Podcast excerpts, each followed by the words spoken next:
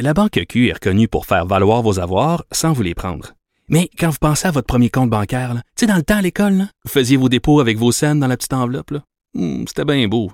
Mais avec le temps, à ce compte-là vous a coûté des milliers de dollars en frais, puis vous ne faites pas une scène d'intérêt. Avec la Banque Q, vous obtenez des intérêts élevés et aucun frais sur vos services bancaires courants. Autrement dit, ça fait pas mal plus de scènes dans votre enveloppe, ça. Banque Q. Faites valoir vos avoirs. Visitez banqueq.ca pour en savoir plus. Il explique et démystifie l'économie. Pierre-Olivier Zappa, à vos affaires. Bonjour Pierre-Olivier. Salut Mario. Et euh, je crois comprendre là, que c'est toute une histoire que tu vas présenter dans ton émission de ce soir. Euh, une histoire de fraude à la PCU comme je n'en ai euh, jamais vu. Et là, les gens doivent dire, pourtant, on a l'impression de les avoir toutes entendues, les histoires de fraude à la PCU depuis quelques mois. Celle-là, c'est un véritable cauchemar, Mario. Une mère de famille, trois enfants. Les quatre sont victimes d'une fraude à la PCU. Déjà, c'est toute une malchance. Mais Donc la mère et les trois enfants. La mère et les trois enfants victimes de fraude à la PCU. Les fraudeurs ont demandé à leur insu la prestation canadienne d'urgence. Euh, on parle de 12 000 dollars par personne. Et eux ne Euh, l'avaient la- pas reçu personne dans la Et- maison. Et, eux l'avaient jamais demandé. C'est une enseignante euh, au cégep. Euh, C'est trois enfants qui sont à l'école. Euh, donc, se sont rendus compte de, de la fraude en recevant leur T4 euh, de l'impôt. Ils se disent non, moi, j'ai jamais demandé la PCU. Et c'est là que commence le cauchemar. Quand je te dis un cauchemar, ça se déroule sur plusieurs mois. La mère a dû prendre des vacances, un mois de vacances, 40 heures semaine pendant quatre semaines pour réussir à régler le dossier de ses trois enfants et d'elle-même.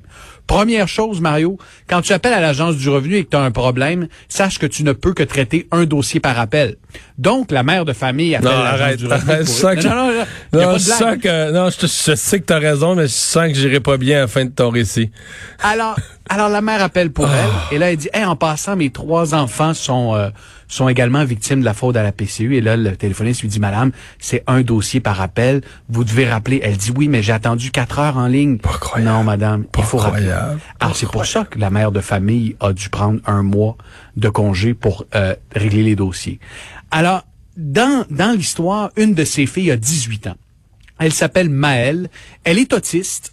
Et euh, Maëlle euh, est autiste, elle, elle parle, euh, elle est autonome, mais évidemment, elle a des limitations liées au fait qu'elle est autiste. Ouais, puis on s'entend que pour s'ostiner avec des fonctionnaires, puis démêler une situation gouvernementale où euh, la moitié de la population a de la misère à s'en sortir, peut-être pas évident. Hein? Et voilà. Alors, la mère de famille, pleine de, pleine de bonne volonté, décide d'appeler l'agence du revenu et euh, de prendre le dossier de sa fille. Et là, évidemment, les fonctionnaires lui disent, non, écoutez, madame, il faut que ce soit votre fille, elle a 18 ans, donc vous ne pouvez pas traiter son dossier à sa place. Parce que sa fille a une certaine autonomie. Alors, sa fille, Maëlle, a dû elle-même prendre le téléphone pour tenter de régler son dossier avec l'agence du revenu. Sa mère est à ses côtés, elle la conseille, et imagine-toi que la téléphoniste a dû intervenir pour dire à la mère, vous ne pouvez pas souffler des réponses à votre fille, parce que votre fille doit euh, avoir son consentement et régler son dossier. Tu vois, c'est le genre de, de cauchemar que vit cette famille. Euh, Maëlle, la jeune, euh, la, jeune femme autiste, a accepté de témoigner à notre émission ce soir. Sa maman aussi, pour nous raconter leur calvaire. Puis ce qu'elle demande, c'est finalement que le gouvernement fédéral prenne ses responsabilités. Parce que Mario, s'il y a des centaines de personnes qui nous écoutent qui ont été victimes de la fraude à la PCU, il une seule raison qui explique ça. C'est le fait que c'était tellement facile. Je veux dire, les fraudeurs avaient le champ libre.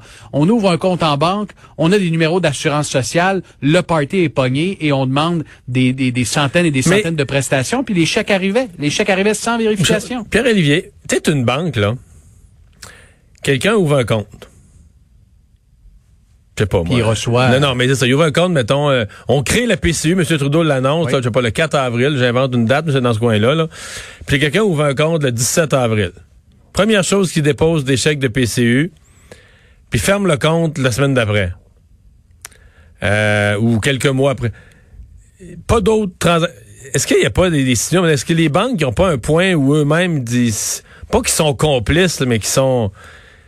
Ils ont assurément une responsabilité, puis tu marques un excellent point, Mario. Parce que dans le cas de Maëlle, la, jeune autiste, ce qu'elle me raconte, c'est qu'elle, le compte bancaire qui a été ouvert, ne servait pas seulement à la fraude, à, à frauder, à la frauder. Il servait à frauder des dizaines de personnes. Les fraudeurs avaient un compte en banque.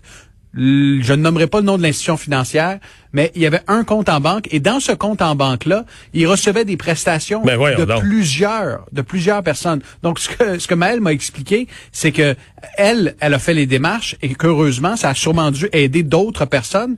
Ça a peut-être aidé à mettre fin à la fraude parce que l'institution bancaire a, a fini avec l'intervention des policiers par fermer le compte. Mais dans ce compte-là, il n'y avait pas seulement les PCU de, Ma- de Maëlle, il y avait des PCU de plein d'autres Québécois qui sont victimes de la fraude. Euh, alors, C'en est loufoque, là. c'en est loufoque. Puis tu sais, de voir qu'une mère de famille doit prendre autant de temps pour elle-même avoir le fardeau de prouver qu'elle n'a pas demandé la PCU. Euh, je veux dire. Mais ça, on l'entend, c'est vraiment incroyable, mais des gens qui n'ont rien fait, rien demandé, par exemple des gens qui sont dans des domaines où ils n'ont pas perdu de travail à cause de la, de la pandémie, ont pas, doivent manquer du travail, non pas à cause de la pandémie, mais parce qu'ils ont été fraudés, doivent manquer du travail pour faire les appels au gouvernement, passer les heures en ligne, etc., au Ouais. téléphone, pour rejoindre l'Agence du revenu du Canada. Et qui plus est, il y a l'Agence du revenu qui est impliquée, mais il y a aussi Service Canada, l'assurance emploi, parce qu'il y a des fraudeurs, Mario, qui ont fraudé, qui ont demandé la PCE via l'Agence du revenu. Il y a d'autres fraudeurs qui l'ont demandé via Service Canada, via l'assurance emploi. Donc, dans le cas de la, la famille qui témoigne ce soir, eux avaient des fraudes avec l'Agence du revenu puis des fraudes avec Service Canada. Alors là, il faut démêler le tout et les deux, les deux organismes fédéraux ne se parlent pas. Donc, si vous avez été fraudé aux deux endroits, par exemple, vous devez régler votre dossier à deux endroits différents. Indépendamment. Indépendamment, parce que les deux ne se parlent pas. Donc, ça ajoute à la complexité, à la démarche de quelqu'un qui a été victime de fraude et qui veut simplement que son dossier de crédit ne soit pas entaché. Parce que dans le cas de la mère de famille, Catherine, sa cote de crédit a chuté parce que les fraudeurs avaient demandé la PCU, avaient, euh, avaient des cartes de crédit à son nom. Ils se sont, ils s'en sont Ils ont fait d'autres fraudes, là. Ils ont fait d'autres fraudes en plus. La PCU s'est ajoutée à ça. Et elle a dû contacter Equifax, faire les démarches. Même chose pour sa fille. Sa fille de 17 ans est autiste. Elle, est en secondaire 2. Elle, elle a 18 ans aujourd'hui. Elle est en secondaire 2 sur la rive sud de Montréal. Chez Equifax, dans son dossier, pour que les fraudeurs puissent demander la PCU, ils avaient inscrit qu'elle était ingénieure chez Apple. Euh, alors, oui, il y a les démarches avec l'Agence du revenu, mais il y a les démarches avec les institutions financières pour, pour euh, faire annuler les, faux comptes. Il y a les démarches avec les agences de, de crédit pour rétablir le dossier. Il y a les démarches avec les émetteurs de cartes de crédit si en plus il y a des cartes... Ah, tu vois, c'est- pas pour rien que cette mère-là a perdu un mois de sa vie, 40 heures semaine, pour régler un dossier épais, très épais. Alors, on vous présente ce témoignage-là ce soir à l'émission. Et je pose qu'à travers ça, quelques trucs euh, sur euh, quoi faire.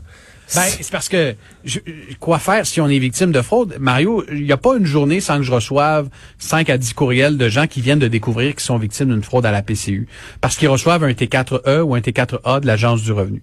Alors, si vous êtes victime de fraude, j'en ai discuté avec Diane Leboutier, ministre du Revenu, euh, qui m'a dit les gens ne doivent pas perdre de temps, ils doivent immédiatement contacter l'Agence du revenu au Service Canada. Il n'y a pas de minute à perdre. Il faut contacter également le Centre antifraude du Canada pour déclarer euh, cette fraude. Il faut contacter les autorités policières. Mais il n'y a pas une minute à perdre parce que lorsque vous recevez ce T4, c'est le symptôme qu'il y a quelque chose qui cloche, mais derrière ça, il y a peut-être une, vous êtes peut-être victime d'une fraude de plus grande ampleur. Il y a peut-être des cartes de crédit, des téléphones portables. Euh, dans le cas de la mère de famille, il y avait des meubles qui avaient été commandés avec ça. Donc, c'est peut-être le point de départ de quelque chose de beaucoup plus grave. Donc, il n'y a pas une minute à attendre là, si vous soupçonnez être victime de fraude. Mais c'est gentil, la ministre dit aux gens, euh, perdez pas une minute, appelez, appelez. Mais euh, est-ce qu'elle garantit que ça répond au téléphone dans les 10 minutes? Ben là, je lui ai dit qu'est-ce que vous allez faire avec les délais. Là, c'est on est rendu à 4, 5, 6 heures. Euh, elle m'a dit qu'il y a des effectifs qui vont arriver en renfort au cours des prochaines semaines, mais qu'il faut s'attendre à ce que ça soit encore long pendant longtemps parce que les travailleurs, les, nouveaux téléphonistes n'ont pas encore été formés et que ça prend du temps. Puis j'ai aussi demandé à la ministre, avez-vous une idée du montant d'argent que représente la fraude à la PCU? Parce qu'honnêtement, je soupçonne que ce soit des centaines et des centaines de millions de dollars. Euh, et elle n'a pas encore une idée précise. D'après moi, tu prendrais pas trop, trop gros risque en utilisant milliards.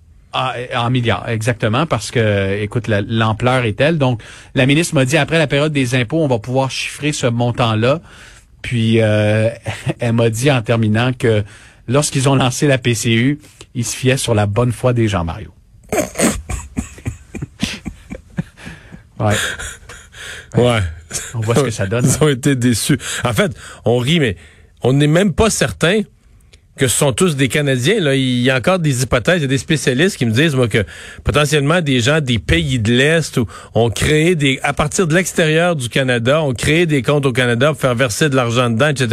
Donc il y a peut-être même des non-Canadiens qui ont vu l'ampleur de la générosité et du manque de contrôle d'un programme mis en place au Canada et qui sont venus abuser des contribuables canadiens, voler carrément l'argent pour la sortir du pays.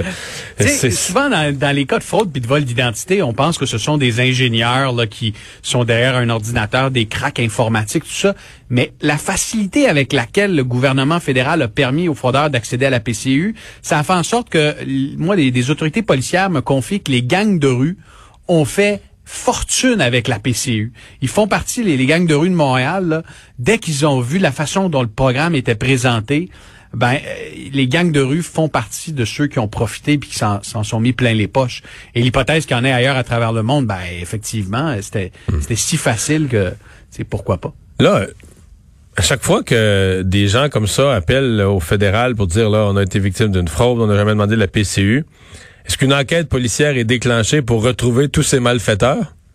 Écoute, euh, dans le cas non, mais dans le cas de la famille euh, dont, on vous présente le témoignage, ils ont porté plainte à la police, puis tu sais, ils m'ont donné, euh, ils m'ont fourni les documents de la, de la police, ils ont fait une déposition, tout ça, puis j'ai vu le, le, le, document qui leur a été remis, la lettre qui leur a été envoyée, puis c'est, c'est votre dossier est classé en suspens car faute de preuves. Euh, j'ai demandé à la ministre Leboutier, d'ailleurs, est-ce que vous avez bon espoir de mettre le grappin sur euh, sur les, les, criminels derrière ça? Et, je la cite, elle m'a dit, je suis persévérante. Alors, je souhaite d'être très persévérante. Alors, on va se laisser, euh, donc 18h30, on va vraiment aujourd'hui être, être à l'écoute à vos affaires, mais on va se laisser avec... ce qui, ce qui, les déclarations de M. Trudeau qui font que c'est un mystère comment ça se fait que les Canadiens ont fait tout ça. Si vous pensez que vous pouvez déjouer le système ou en prendre avantage, faites-le pas. Pourtant. C'est quoi la date de cet extrait-là, Mario? C'est quoi la date? Ah, Sébastien n'est pas sûr, il cherche. On va te trouver ça. On va-tu la réécouter pour être sûr? C'est incroyable. Si vous pensez que vous pouvez déjouer le système ou en prendre avantage, faites-le pas. faites-le pas. Le mot est dit. bonne soirée. Bonne émission. Bonne soirée. Bye bye.